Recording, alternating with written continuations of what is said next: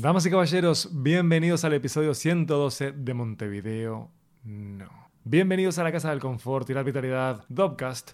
Mi nombre es Miguel Ángel Dobrich y estoy más que feliz de tenerlos por acá. Machaco, acá se viene a pasar bien, así que relájense y hoy vamos a disfrutar de Puerto Rico. Tenemos a la primer invitada boricua de Montevideo No. Camil Padilla Dalmao. El alfa y el omega Pieza clave de Naudis español, ya la conocerán en segundos. Este episodio es presentado por Amenaza Roboto, periodismo exponencial. www.amenazaroboto.com. Allí encontrás todas las noticias tecnológicas que necesitas para comprender qué diablos está pasando hoy. Sea Amenaza Roboto en arroba amenaza y en facebook.com barra amenaza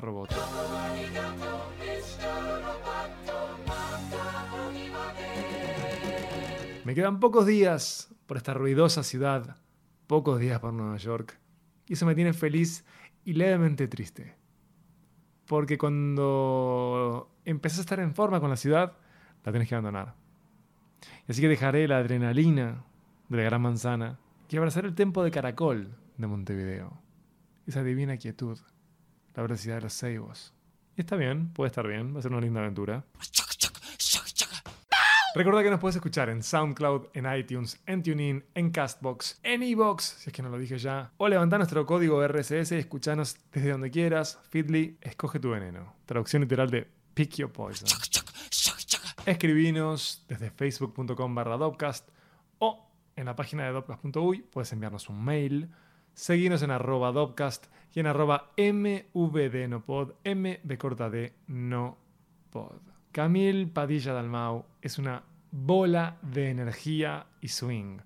Una dama de labios azules, verdes, de sonrisa perenne, estable, contagiosa, como les contaba, pieza clave de Naudis en español. Fanática del reggaetón. Y no adelanto más, porque Camille es infinita, ¿eh? Es realmente infinita. Y creo que va a contagiarles su felicidad. Así que paro, los alejo de mi gris y los invito a escuchar a Camil Padilla Dalmao.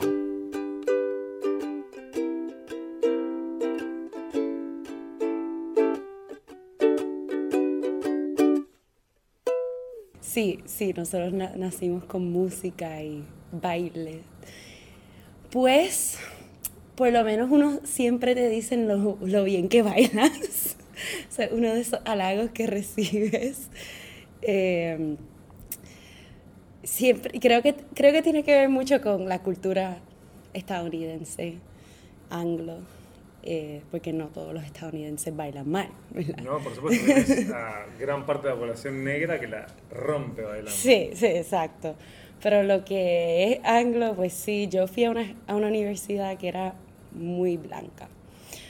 Yo no pensé antes de irme sobre la diversidad y no pensé el efecto que iba a tener eso Así que cuando em, ya ahí al paro, yo asustaba a la gente de la forma que los saludaba, porque yo le daba un beso en el cachete, porque así es que saludamos en Puerto Rico. Y, y, se, y se frisaban y decían, ¿qué está pasando? Y yo, eso, ustedes no saludan así. Y creo que es un poco lo mismo en el baile, que es como las personas que son anglos son un poco más eh, duras, no sé, como que no se mueven con la misma facilidad, pero, pero, un viaje a Puerto Rico hace a cualquier persona un tremendo bailarín. Porque yo sí, no, Ven de Puerto Rico, no sé, este cuerpito no, no responde. Tengo tres pasos que son universales para todos los géneros. El two-step. Sí, totalmente. Yo tengo unas amigas que son de acá, ¿verdad? Del noroeste, de Pennsylvania, de Connecticut, que me vinieron a visitar a Puerto Rico y yo te lo juro que su baile pre y post Puerto Rico, como que bailan mejor después de visitar. Me gusta que bailen mejor. Mejor, sí. Me gusta mucho que bailen mejor.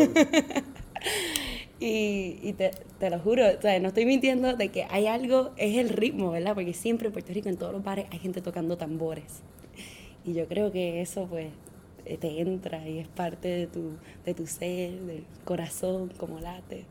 Así que estar en un país donde no bailan bien, pues yo encuentro los, lo- los sitios donde sí bailan bien. No, y además me encantó que encontraras como el lado positivo de eso. Es, siempre te dicen que bailas muy bien.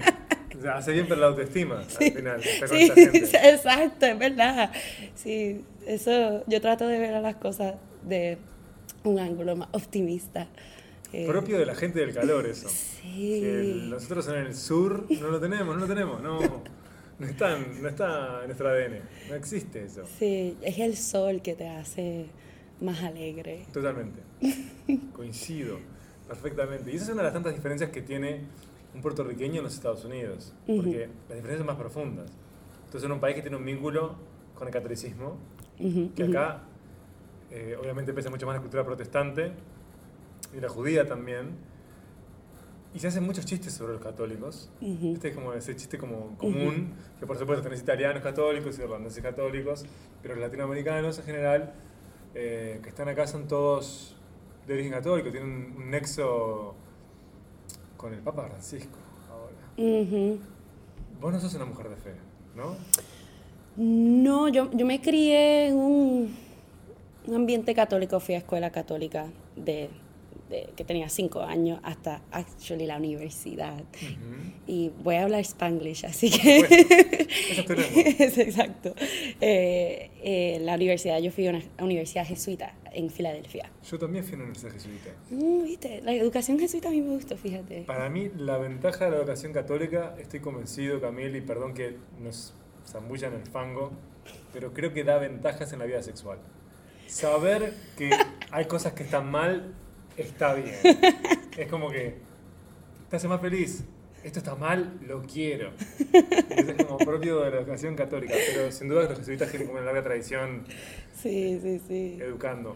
Y así que tuviste una educación católica, pero vos tenés un vínculo con lo místico que no es propiamente católico. Ajá, exacto. Soy, yo soy, me considero espiritual, y, pero no me gustan las instituciones. Y me, pero sí me gusta estudiar las religiones, porque cuando tú ves la- las dogmas de todas las diferentes religiones, tienen todo algo en común, que es tratar al otro como uno quiere que se trate, o, trata- o amar el prójimo.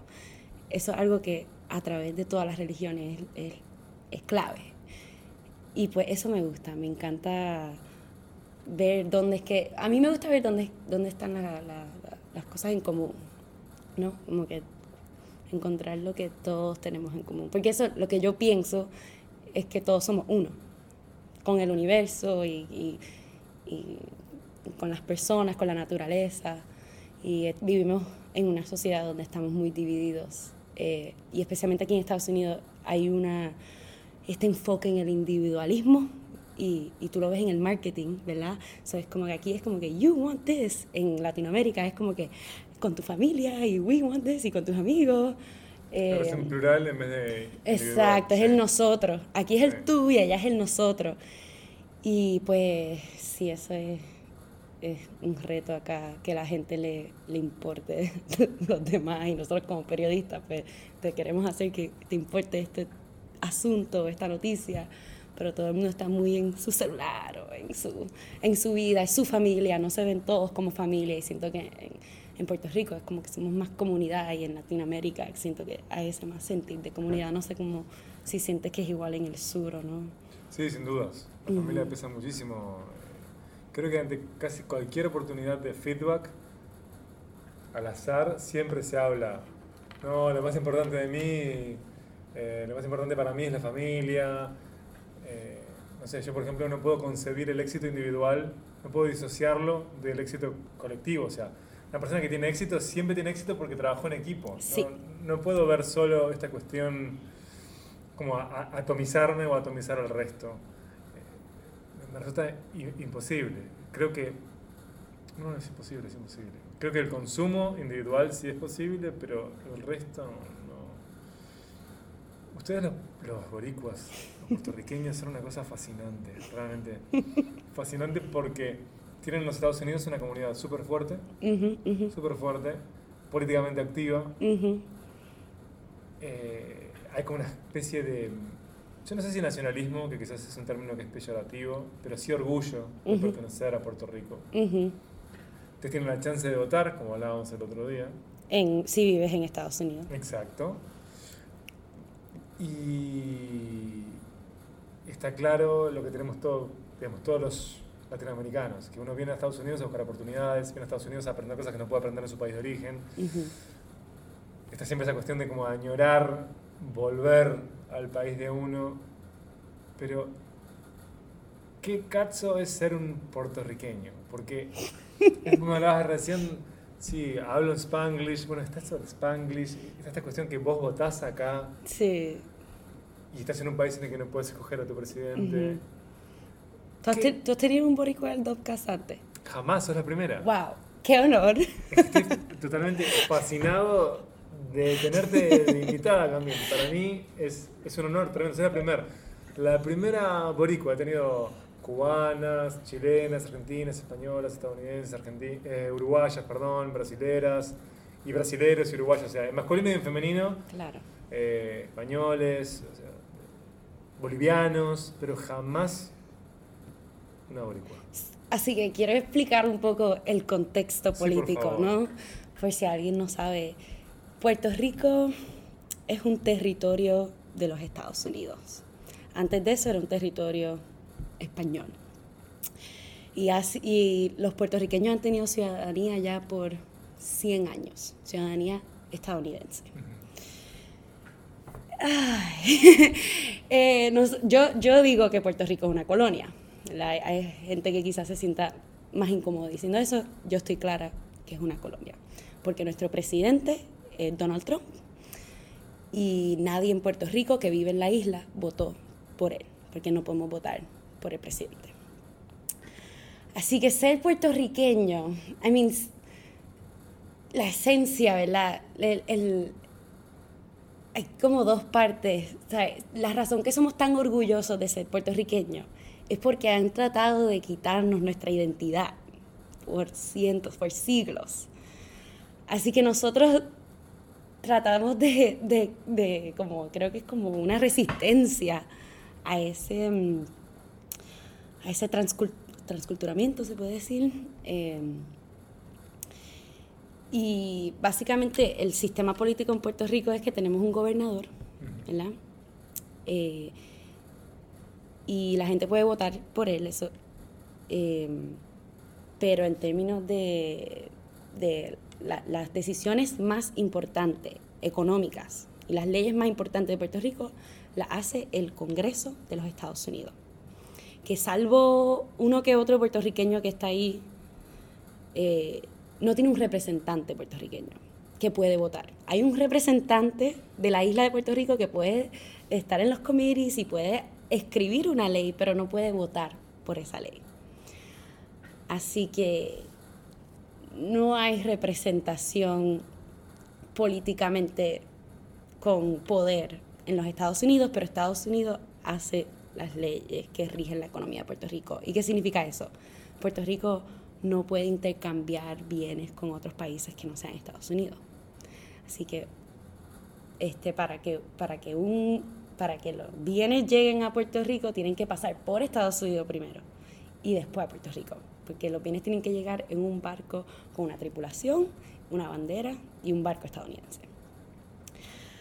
Así que hay como esta... Eh, ser, ser puertorriqueño es súper complicado porque tú te crías en Puerto Rico y te dicen, eres estadounidense, tienes la ciudadanía, ¿verdad? Yo tengo mi pasaporte azul. Pero después, yo a los 18 años vengo a Estados Unidos porque siempre me inculcaron en la escuela que la educación acá, que es mejor, eh, que yo creo que es debatible. Pero vine acá, mis hermanas estudiaron acá, y yo siempre tuve claro, yo quiero ir allá. Y estando acá, la gente no me trataba como estadounidense, ¿no? Era, yo soy puertorriqueña, es como otra cosa. Y además, o yo tuve que estudiar la historia estadounidense en mi clase de historia de, primer año de la secundaria. Y yo vengo acá y la gente ni siquiera sabe que los puertorriqueños son ciudadanos. La gente no sabe que... La gente me pregunta las cosas más ridículas, que si tenemos cable. Como, No tienen idea qué es Puerto Rico. Solo conocen a J-Lo. que es del Bronx. A J-Lo. Sí. Sí. Y, y pues eso fue muy frustrante, porque era constantemente tener que explicar mi existencia en un país donde se supone que yo sea parte de este país. Mm. Pero los puertorriqueños también tienen una historia muy hermosa de resistencia, ¿no? Especialmente la diáspora. Así que yo aprendí mucho más de Puerto Rico estando fuera de Puerto Rico, porque yo digo que la educación en Puerto Rico es una educación colonial. Así que ellos no quieren enseñarte sobre todas las cosas. O en, Estados Unidos probó, y esto sí lo había escuchado ya en Puerto Rico, pero o Estados Unidos ha abusado de Puerto Rico de muchas maneras. Por ejemplo, ellos probaron eh, pastillas de, de antiaborto, no antiaborto, este, anticonceptiva en mujeres puertorriqueñas. Y, y dejaron a muchas mujeres sin poder, o sea, que no fueran Estériles. fer- estériles. ajá.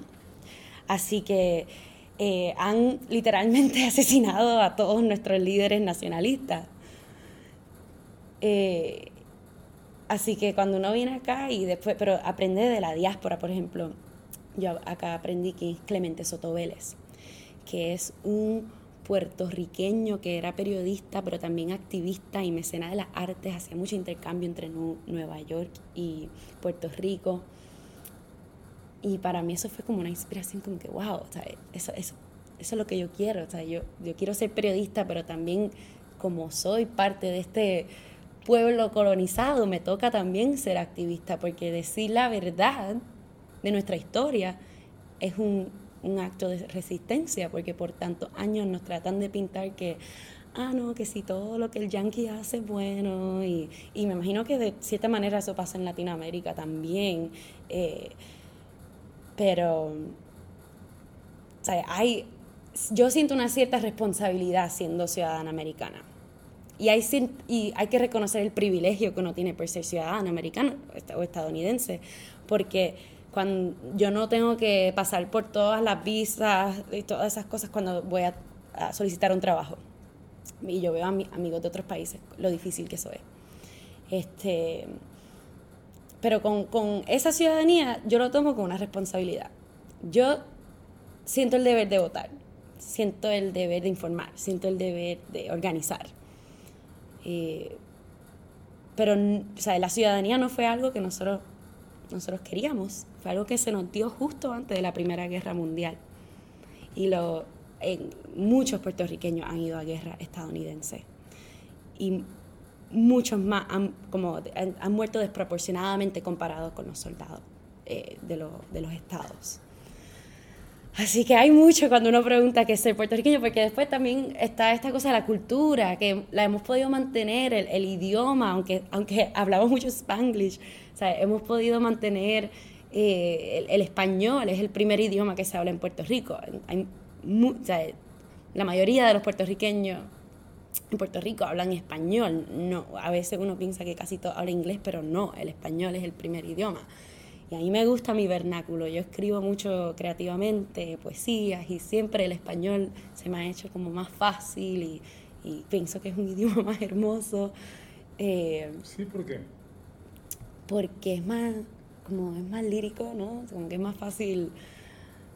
eh, yo siento que hay más palabras. Vamos a decir como el te amo o el I love you. En inglés, como tú dices te amo. I love you. Sí, sí. Eso es. En español tú puedes decir te quiero, te amo, te adoro. So, siento que me puedo expresar de más formas. Eh, aunque mi mente piensa en los dos idiomas todo el tiempo y yo siempre estoy como que poniendo palabras en... Sí, es como si fuera uno. Es como que el resultado del español y el inglés te dio el spanglish y switchas Sí. cómodamente de, de una lengua a la otra. Y, y lo comprendo, y es muy funcional lo que pasa Ujú, para la vida, tener un híbrido lingüístico así. Ahora, vos me hablabas de que cuando viniste a estudiar acá, te pasaba que supuestamente vos debías ser estadounidense, pero los otros te veían como si fueras una extranjera. Tenía que explicarte, pero igual, a pesar de todo ello, a pesar de estas resistencias, entre comillas, vos aguantaste, seguiste estudiando Sí. y seguís acá. Sí. ¿Por qué seguís acá? Ay, es una buena pregunta. Yo siento, de cierta manera, yo me siento forzadamente exiliada. Porque en mi país, en Puerto Rico, no existen las oportunidades para desarrollarme como profesional de la misma manera que existe en la ciudad de Nueva York. Yo ahora mismo tengo un trabajo en los medios digitales. Y ese tipo de oportunidad que yo tengo ahora no existe en Puerto Rico. Se podría hacer, yo lo quiero hacer. y hay, hay, existen en escalas menores, como en, hay medios independientes, pero los medios más grandes eh, son tradicionales y pues ellos se están adoptando a lo digital. Pero mi interés era medios nativos digitales, porque yo soy una nativa digital, creo. ¿Lo sos? Sí, lo soy, lo soy. He tenido un teléfono desde que estaba en la secundaria, así que un, un iPhone no, un iPhone, eso fue ya en la universidad. Pero, tú sabes, estaba en el Internet desde muy joven. Así que eso es lo que a mí me interesa. Y acá en Nueva York es donde se está invirtiendo el dinero. Y es bien curioso porque las oportunidades que se me han presentado en Estados Unidos mayormente son por hablar español. Pero también yo tenía muy claro cuando yo estaba en la universidad que mi función como periodista iba a ser como un vínculo entre las comunidades hispanoparlantes y la comunidad que habla inglés, ¿no? Así que siempre yo pensé, yo quiero enseñarle a la gente de inglés lo que está pasando en las comunidades hispanoparlantes y viceversa. Puede ser un puente. Sí. Siempre eso fue, eso es algo que he tenido en la mente desde que estaba en la universidad. ¿Y de dónde viene ese idealismo o esa como vocación de conexión? ¿Es un tema familiar? ¿Es un tema, tus padres son así? No, mis papás, los dos son contables. Eh, yo creo que el, el, idealismo y mi vocación es algo que yo llevo muy adentro. O sea, creo que algo que yo nací con eso. O sea, yo, yo nací con esta vocación y mientras más trabajo espiritual hago, más yo veo que eso viene de, de, un, de dentro de mí bien genuino. O sea, no es que yo hago periodismo porque es lo que, lo que, mi, o sea, lo que yo quiero hacer, es mi vocación. No lo hago porque quiero eh, estar al frente de la cámara, y lo hago por, por querer decir historia y por querer ampliar el conocimiento de, de las personas y, y, tengo mucho de eso, de ese sentido tradicional de lo que era el periodismo, que es eh, ayudar a los ciudadanos a ser, ser mejor integrantes de su sociedad.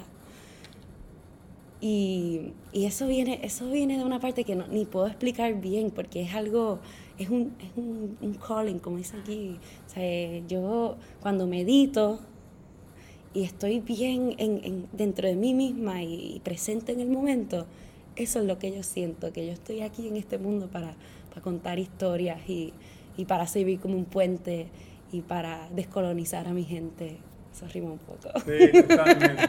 Y, y totalmente también, todo rima consonante. Sí, y, y, parte, parte de mi optimismo creo que algo que yo nací así para poder lograr mi misión. Porque si fuera cínica... Eh, Te tendría. Me, no, me rendiría ya, ya hubiera estado, o me hubiera estado haciendo otra profesión. Porque... Sí, una cosa que me sorprende, que por supuesto los escuchas no lo pueden ver, pero yo sí lo veo, es que aun cuando hablas de temas difíciles o temas que pueden ser potencialmente tristes, siempre estás sonriendo. siempre sonriendo. Y, y, y, no es una cuestión como de pose, es una cuestión que es genuina el sonreír. Pero me llama la atención esta cuestión de poder sonreír acercándote a cosas ásperas. Porque es difícil sonreír cuando sí, uno habla sí. de colonialismo, eh, cuando habla de que había resistencia de pares, ¿no? que te veían como, como un agente ajeno. Y sin embargo vos sonreís y algo que es como, que parece como consecuencia de la sabiduría, pero quizás es preso, porque capaz que no es ni siquiera razonado. Uh -huh. Está la sonrisa. Ahora uh -huh. se te fue justo que lo dije, pero ahí volvió. Este, bueno, yo creo que ser feliz o poder disfrutar el momento presente en donde vivimos es un acto de resistencia para las comunidades reprimidas. Como que yo bailo mucho, porque ahí en, la pista es donde yo saco todos mis problemas. O sea, yo, yo canto también. Yo busco muchas formas de, de disfrutarme la vida, porque el opresor, la persona el, el, que te está tratando de colonizar, no quiere que tú disfrutes la vida. Así que yo trato de disfrutarme todos los momentos y obviamente yo, te, yo soy humano, siento todas las emociones eh, y, soy muy sentimental, so cuando me siento triste lloro y cuando estoy enfogonada se me sale la rabia, aunque lleva mucho llegarme a un sitio donde me sienta así muy enfogonada o sienta mucho coraje. Pero, pero por eso yo creo que es, por, por, porque para mí es un acto de resistencia, ser feliz. ¿Y cómo convive eso con tu trabajo en Nowdays? ¿Puedes explicar primero qué es Nowdays? Porque quizás mucha gente no sepa. Claro, si no, si no escucharon tu entrevista con Sebastián. Con eh, Nowdays es un medio de videos digital para las redes sociales. Este, adquirimos como 2.5 billones de reproducciones al mes en distintas plataformas. Eh, Facebook, Snapchat, Instagram, Twitter. Donde está la gente, nosotros estamos ahí. Sí, son un gigante de video social. Sí. Y yo estoy ahí trabajando en la página en español, eh, que es un proyecto nuevo y, y ahí estamos eh, produciendo muchos videos en español. Ahora mismo mucho de lo que hacemos son traducciones de lo que hicieron, de lo que producen en inglés, pero estamos tratando también de empezar a hacer más videos originales. Pero como somos ahora mismo soy un, un, equipo muy pequeño, pues tenemos nuestras limitaciones, pero estamos mirando para crecer. Te he visto enfrente de la cámara. ¿Me viste? Claro, sí.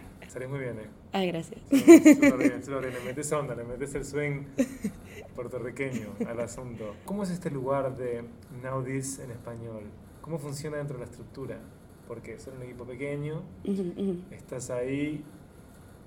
¿Con qué soñás en Now This? O sea, ¿qué puedes hacer en relación a esto que hablábamos antes? Como boricua, pues lo, lo bueno es lo bueno es que Naudis es un sitio donde te dejan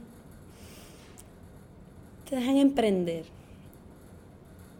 Yo mi el título con que yo empecé era traductora, pero yo también estaba publicando. Y cuando estando en Naudis pasó el, el huracán María en Puerto Rico. Y pues yo empecé a, conectar a personas de nuestra, de nuestra, de nuestra redacción, a personas boricuas en la isla para que empezaran a cubrir más el tema. Este, hubo, hice un, un video que era como un APER, que es un video de opinión eh, sobre cómo el nuevo, la nueva ley fiscal este, acá iba a afectar a Puerto Rico. Y, y también recientemente invité a una profesora de antropología para que hable del colonialismo y por qué hace la, reconstrucción más difícil. Así que he tratado de usar la plataforma para educar y me dan, me dan ese espacio y me abren los brazos. O sea, ellos quieren que, que haga, que, les interesa. Que les interesa, exacto. Y la idea es que eventualmente yo esté haciendo más, más videos originales, así que a veces tengo que tomar más tiempo, ¿verdad? Yo tengo unas ciertas responsabilidades que siempre tengo que cumplir, pero yo también siento ese deber, ¿no? De, de educar y, y hacer las personas conocer a Puerto Rico un poquito más, especialmente los estadounidenses, porque hay una brecha de conocimiento que empieza en el salón de clases, porque en sus aulas les dicen que Puerto Rico es como un estado, pero en ese es como existe toda una historia que completamente ignoran y, eso es problemático. Y pues me toca a mí, me toca a otros muchos, porque hay muchos otros periodistas haciendo el trabajo conmigo, a, educar a la, la sociedad aquí. Una cantidad de cosas que no se saben y a pesar de eso igual Puerto Rico se filtra de múltiples maneras, por ejemplo con la música. Sí, la música Están es todo. fuerte acá, están fuerte. Hay mucho Fuerte, momento de fuerte. caer, están fuertes, están muy fuertes ustedes, sí, totalmente.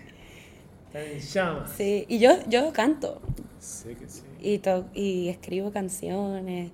Y, y es que los puertorriqueños, es que a mí me frustra porque estamos, son unas personas tan talentosas. ¿Sabes? Los, los creativos puertorriqueños hacen, como yo te, hacen miles de cosas. Son chefs y son diseñadores y son emprendedores y, y hacen tantas cosas, pero la gente no se cree que podemos ser independientes. Y yo, ¿cómo tú? O sea, el, el, el puertorriqueño está ingenioso. Hace, hace maravillas con nada. Y la gente piensa que necesitamos de- de los yankees. Y no, ellos quieren que estemos acá para nosotros darle su talento. Ellos quieren, nos quieren porque somos bilingües, nos quieren porque somos trabajadores. Y, pero es que el colonialismo, esa mentalidad es fuerte de penetrar. Eh, pero vamos poco a poco. Un pasito de bebé pero fuerte. Sí, pero tú sabes, la música, Ujú. o sea, es todo en Puerto Rico. La- y la música yo creo que es parte de eso que nos mantiene vivos, ¿no? Para mí la música es eso, para mí la música es eh, como un escape. Y es como el baile y todo eso, es parte de, de cómo disfruto este momento. O sea, yo entiendo todos estos problemas, pero la música es, es algo místico. y- me encanta. Y despacito. ¿Te gusta despacito? No, bueno, lo escucho, pero... Bueno, mucho despacito me empiezo a brotar. No, no, no. Te juro que con el reggaetón no Pero- puedo. pero Pero, que yo sé que vos lo amás, vos lo amás. Sí, es que yo crecí con el reggaetón. Y bueno, Pero explícame por qué lo amás, más allá de, de por qué creciste. ¿Qué pasa? ¿Qué pasa con el reggaetón?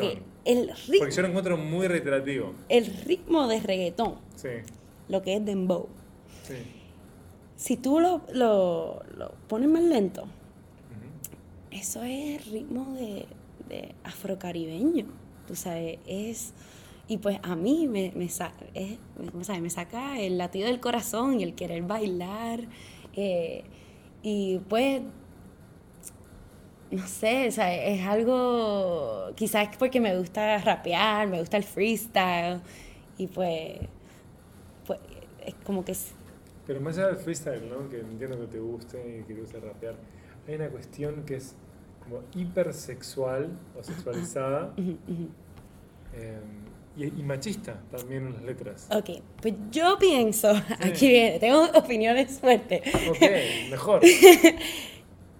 Eso pasa en toda la música. Todos los géneros son hipersexuales y machistas. Y siento que reggaetón, Yo, por- yo no sé si son todos tan sexuales como, como reggaetón, pero machistas. Machistas, Sí, sí. porque. Sí. Pero Sí, siempre- blues, pienso sí. pero siempre hay, hay connotaciones sexuales. Y yo siento que el reggaetón... Pero en el baile, el baile, el baile es un Ah, sí, incendio. el baile El baile sí. es un incendio, el baile. O sea, si alguien con un fósforo se prende fuego todo, ¿entendés? El eh, perreo. Una locura el perreo. Una locura. Sí, pero también yo siento que... Sí, siento que, que le- hay canciones de reggaetón que sí son feministas. Si escuchas Sí. a Ivy Queen, por ejemplo, que es la diva de reggaetón. No es que me, me interese escuchar una feminista o machista, pero es interesante saber eso, porque si vos no me lo dijeras, no accedo a eso. Sí. Y hay canciones, hay canciones donde que yo escucho eh, como, como que, ah, sí, mira, están diciendo, mami, yo te lo doy si tú lo quieres, ¿sabes? Como que, y eso es como que, ok, es, consentimiento. Eh, es un pero- caballero, es un caballero. Te lo das si quieres. Pero parte es, sí, creo que el género lo atacan más porque es urbano y vino de, de, de, la, de comunidades más pobres y afrocaribeñas y creo que eso tiene que ver algo. Pero también como mujer, pues es una forma de adueñarse de su sexualidad, sabes. Y por eso yo te digo Ivy Queen, porque ella tiene una canción que yo quiero bailar. Entonces ella dice, yo quiero bailar, yo quiero sudar, pero para la cama no voy. Y es como esa idea, o sea, nosotros tenemos el control. yo estoy bailando contigo, estoy perreando contra la pared, pero eso no significa que nosotros vamos a hacer algo esta noche. Si quieres putear, putear, ¿eh? Si quieres hablar mal, la mano, no pasa nada. Somos gente grande. Sí. Así que para mí, para mí eso eh, es más como adueñarme de mi propia sexualidad. Es decir, sí, como que quizás me gusta así, como, lo describe Osuna o quien sea. Eh, pero eso, eso es. ¿Cómo dialoga el reggaetón con las generaciones anteriores? Por ejemplo, con tus padres. Pues mis padres quizás sean la excepción, porque mis padres son bastante, aunque ellos son contables, ellos siempre han sido como open-minded, ¿sabes? Son bien abiertos. Y ellos, a mi papá, actually, hay unas canciones que le gustan de reggaetón. Y ellos sí se dejan llevar. Quizás hay otros padres que es como con cualquier género de música de gente joven, siempre la generación mayor es un poco resistente. Pero ese no fue el caso para mí en mi casa, porque mis papás, por suerte, son bastante abiertos a, los ritmos nuevos y a veces se sabe alguna canción que otra. Hay canciones que mi mamá dice, ay no, pero eso está muy feo, tú sabes. Eh, pero, pero mi papá y yo escuchamos Bad Bunny ahora y, empezamos a cantar juntos. Claro, pero además hay una conexión desde el beat, no hay una conexión que es desde el ritmo. Sí. El ritmo para arriba, o sea, si el ritmo te pega, es difícil resistirse, ¿no? Por eso es que hay tantas canciones malas que se pegan, porque por el ritmo. Totalmente, totalmente. ¿Y cuáles son los planes tuyos acá? Porque tenés como, cuando es increíble charlar con vos, es que en muy poco tiempo narrás como grandes misiones de vida. Ajá quiero hacer esto que, para que afecte esto, quiero, es como de superheroína, superheroína boricua, pero después en la corta, como en nada tenés como un margen más acotado de cosas para hacer. Ahora estás en Naudis, eh, te está yendo muy bien ahí. ¿Cuál es el plan a mediano plazo? O sea, las grandes metas están claras. Bueno, con Naudis es crecer el equipo de español, crecer la página. Desde que yo he estado ahí, ahora tenemos casi 600 mil seguidores en Facebook. Así que me gustaría seguir creciendo el equipo, creciendo la comunidad, darle más voz, eh, hacer más videos originales.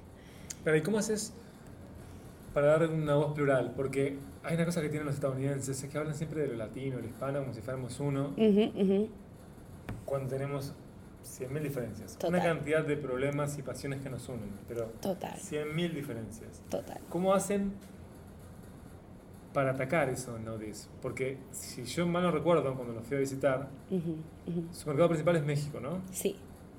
Entonces una cosa es hablar un mexicano y otra cosa es hablar un paraguayo. Sí, sí. Que me imagino que por supuesto que Paraguay y Uruguay son más irrelevantes porque tenemos menor población que un gigante como México. Sí. Eh, pero ¿cómo, ¿cuál es el plan? es, es como, como uno le habla a un, a un argentino y a un mexicano con una voz.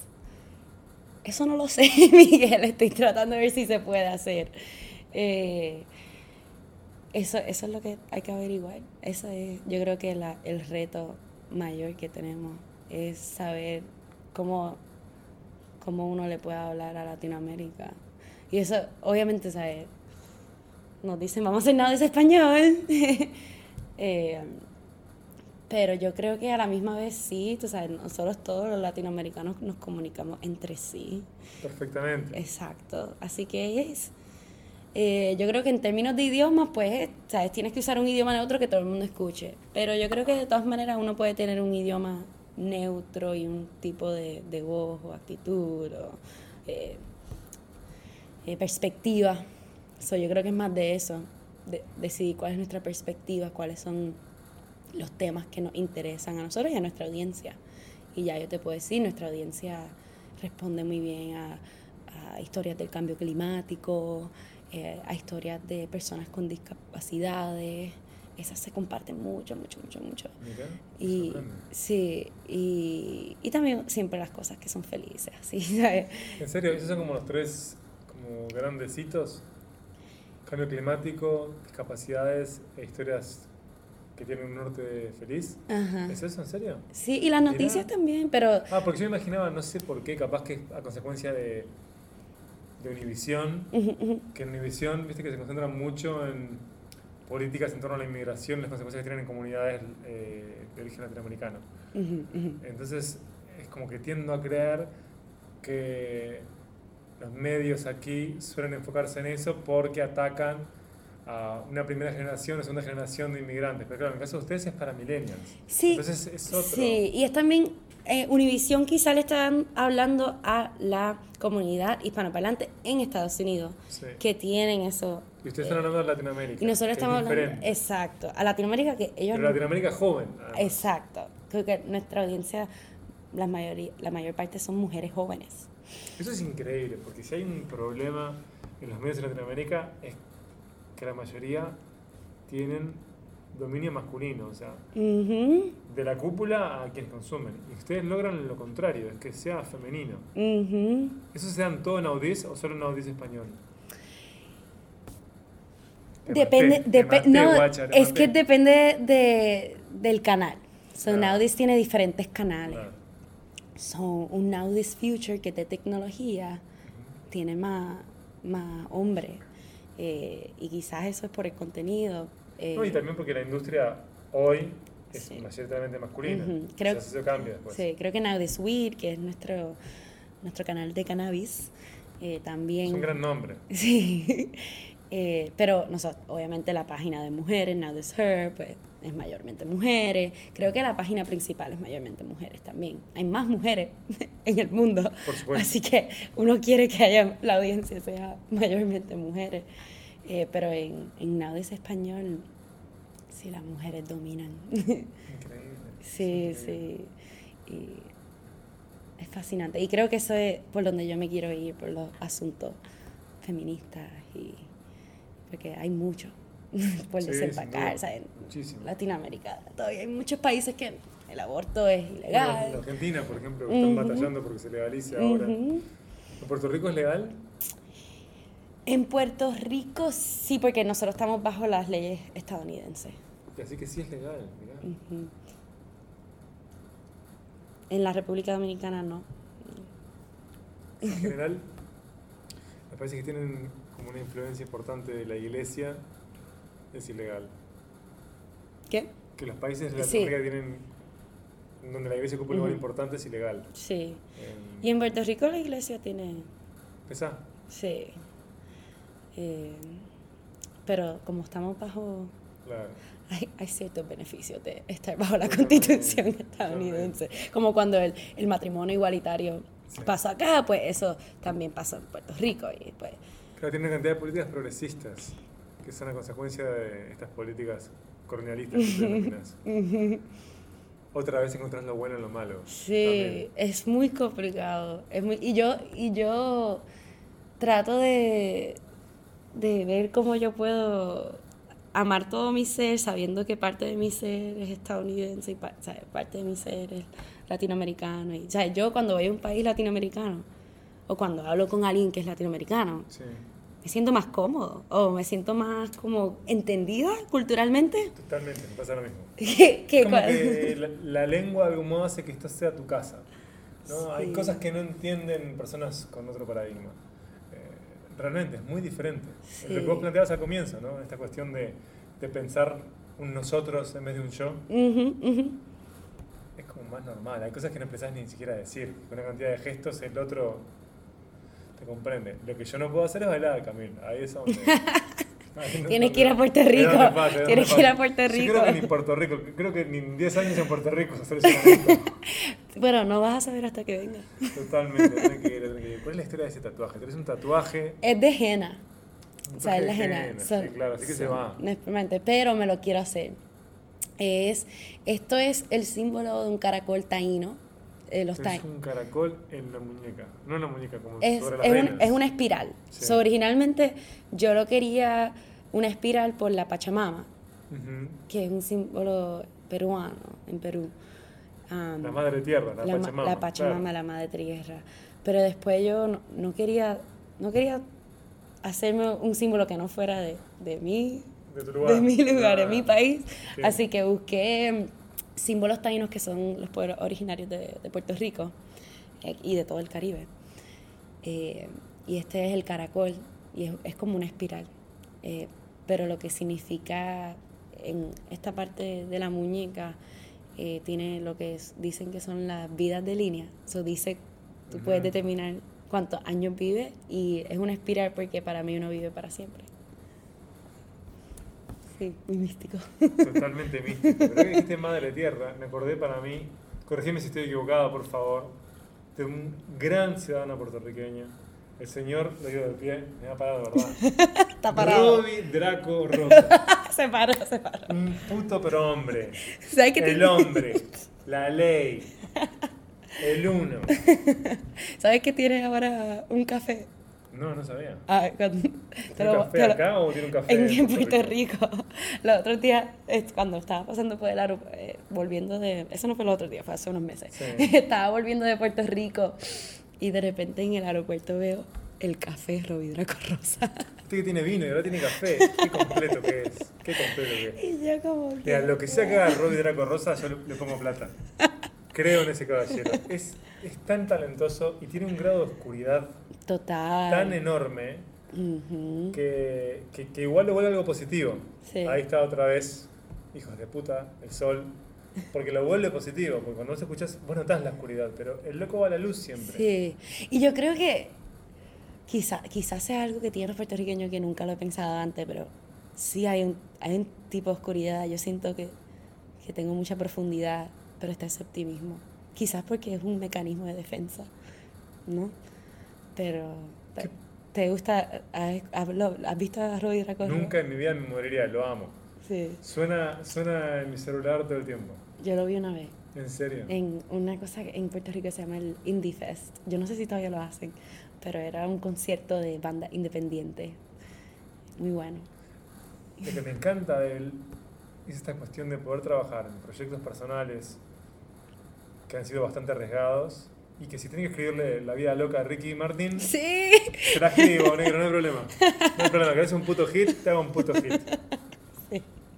Eh, que, que también está esa cuestión de la dualidad, que parece como un motivo de esta charla en los puertorriqueños.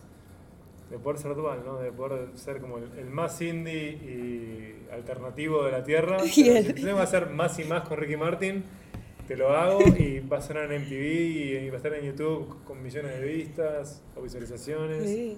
Y él es otro ejemplo de eso, de, de lo, lo interdisciplinario que puede ser los puertorriqueños, tú sabes. Eh, Café. Es músico, tiene café, tiene vino. Yo no sabía que tenía vino. Eso Sí, yo creo que lo leí en una entrevista o lo vi en una entrevista hace años. Eh, me impresiona también como eh, el loco no se toma en serio. Cómo se puede reír de él, ¿no? Ujú. Porque tiene una carrera increíble. Ujú. De estrella pop en Menudos era la banda, ¿no? Sí, menudo. Después, como en los 90, reinventarse en un ente alternativo latino en los Estados Unidos, que tiene ese tema madre tierra, por eso se conecté todo por tu tatuaje. A hacer como hits con más sabor caribeño con Rubén Blades, Juan Luis Guerra y estamos grabando esto en- el Salón 440 así que no hay casualidades no es casualidad. Está- Eso es algo que yo creo. Sí, todo conectado también Todo está conectado. absolutamente todo conectado ¿cómo se lo ve a Robbie Draco Rosa en Puerto Rico? ¿es irrelevante o es un artista que se respeta, que se quiere? No porque sé. Ricky Martin yo sé que es amado globalmente Sí, sí, sí. es otra categoría, es una divinidad Sí. Ricky Martin Sí, sí. No, pero Robbie Draco Rosa definitivamente se ama y se quiere mucho. Este, yo diría que yo quizás no sea tan fan como otras personas. Eh, no que no la mire, pero porque no, he- no he escuchado su canon de música tanto.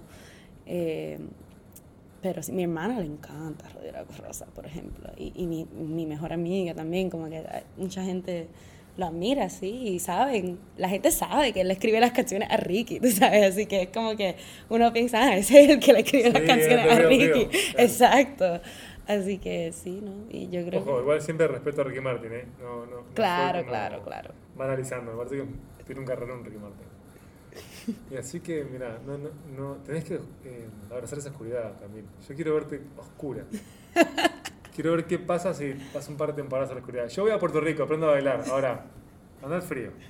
voy, pa- para Uruguay. Anda para Uruguay. A ver si aguantás Yo, eso. yo he ido, a ver si no te colgás. yo he ido a Uruguay. ¿En serio? Sí, yo no te he Yo contado. pensé que tu plan era ir ahora con tus padres. No, pero sido. voy de nuevo. Mm. So, yo hice una, una pasantía en Buenos Aires. Eh, por Estás a media hora de Montevideo. Entonces tomé el ferry, Ajá. que fue genial. Y, y me fui a- hasta Punta del Este, llegué. y después fui a Montevideo, pero casi todo el tiempo estuve en Punta del Este. Y me encantó Uruguay, me encantó. Ah, igual quiero decirte que Punta del Este es poco representativa de Uruguay. Sí, sí, sí. Es como que vos vengas acá a Las Vegas y digas, che, es increíble Estados Unidos. Pero, No, no, dice, no, no, mira que eso es Las Vegas, es raro. pero no es, no fue por, Sí. por el sitio más que por la gente. Ok. Como que me cayó muy bien el uruguayo. Mira. Y, y siempre desde ese entonces yo, no, que Uruguay, Puerto Rico, tienen que tener una conexión. Tú sabes, siempre tenía como que... Y estamos somos- acá, trabajando Exacto, acá, trabajando acá. no hay casualidades. Una charla boriguaya. Boriguaya. No, sí, es que es quizás porque son países más pequeños y creo que hay una conversación sobre la sostenibilidad que estos países más pequeños pueden tener. Y pues Puerto Rico ahora mismo Y tenemos el aborto legal, como ustedes, el igualitario y el amor por la marihuana. Así que hay muchas cosas que. Ah, porque tú sabes que en Puerto Rico la medicinal es, eh, ¿Es legal es legal, sí. O sea, estamos en Yo no, yo no sé cuál es la medicinal y cuál es la de verdad. Al final, bueno. Al final yo creo que todo es medicinal. eh, yo creo que sí, yo creo que sí. creo que sí. Eso es por... Bueno, a mí me impresiona acá cómo te preguntan ante cualquier examen médico: ¿Usted consume drogas eh, recreacionales? Dicen acá. Ajá, ajá. Eh, el otro día me hice un examen de sangre y me preguntaron eso. Y era, pará, ¿te voy a llamar a mi abogado? ¿Tengo que decirte la verdad? Recuerden, chiquilines, los campeones no usan drogas. Eh, pero tengo que, tengo que ser honesto. ¿Me van a deportar si soy honesto? No. De- depende del enfermero. Sí, sí, pero está la ley IPA, ¿no? So, se supone que no, no vean tus récords médicos, pero yo no confío en el, en el Estado. Mira, si es blanco, no le digo nada. Siempre- Si tiene un poquito de color, está todo bien. sí, porque está, yo siempre me pasa lo mismo, porque es como, no quiero decir que sí, porque yo sé que es cuestión de seguro, ¿verdad? Eso es para después si te van a hacer algo Exacto. y dice esta persona, ¿sabes? No te lo van a hacer porque fuma, qué sé yo, o hace droga. Pero a, la vez, a veces yo pienso, pero quizás le tengo que decir porque médicamente, ¿sabes? Para mí hay que decir, hay que decir. Sí, Hay que decir. sí ya, ya, Porque te salta. sí. Ah, pero este pibe vive fumando. No, Ya. para mí, por ejemplo, es, es un problema hacer esos exámenes si vos sos fumador de tabaco. Sí, sí, no sí. si sos fumador casual de cannabis, Sí, quiero sí, sí. creer. No, pero si fumás tabaco seguido, bueno, sí. Tienes que considerar una cantidad de problemas que puedes tener en el corazón, etc. Ujú, ujú. Eh, pero ¿cómo fue que llegamos a esto? Eso es lo que tienen todas estas conversaciones Ah, siempre. es, es la conexión, La conexión, Uruguay y totalmente. puertorriqueña que vamos a empezar esto. O sea, yo quiero que todos los, todos los uruguayos tienen que venir a Puerto Rico, todos los boricuas vamos para Uruguay Ojalá, ojalá. hacer intercambio, a Que nos el aprender. nivel de alegría, que nos, que nos el pH. Ustedes lo necesitan y nosotros lo necesitamos. Nosotros tenemos que ir para, como, che, chiquilines, capaz que hay que bajar un poco la pelota, estamos muy felices, capaz que hay que regular esto y ustedes nos suben. Creo que ganamos todos. Sí, Ganamos total, todos. por eso te estoy diciendo, es, es como un yin y yang. Así que cuando, cuando Sebastián empezó a trabajar conmigo, yo, esto es, esta es la conexión, vamos a empezar. Sebastián Ayanet, si no saben quién es ese caballero, escuchan el episodio. Hace un par de episodios estuvo Sebastián por acá.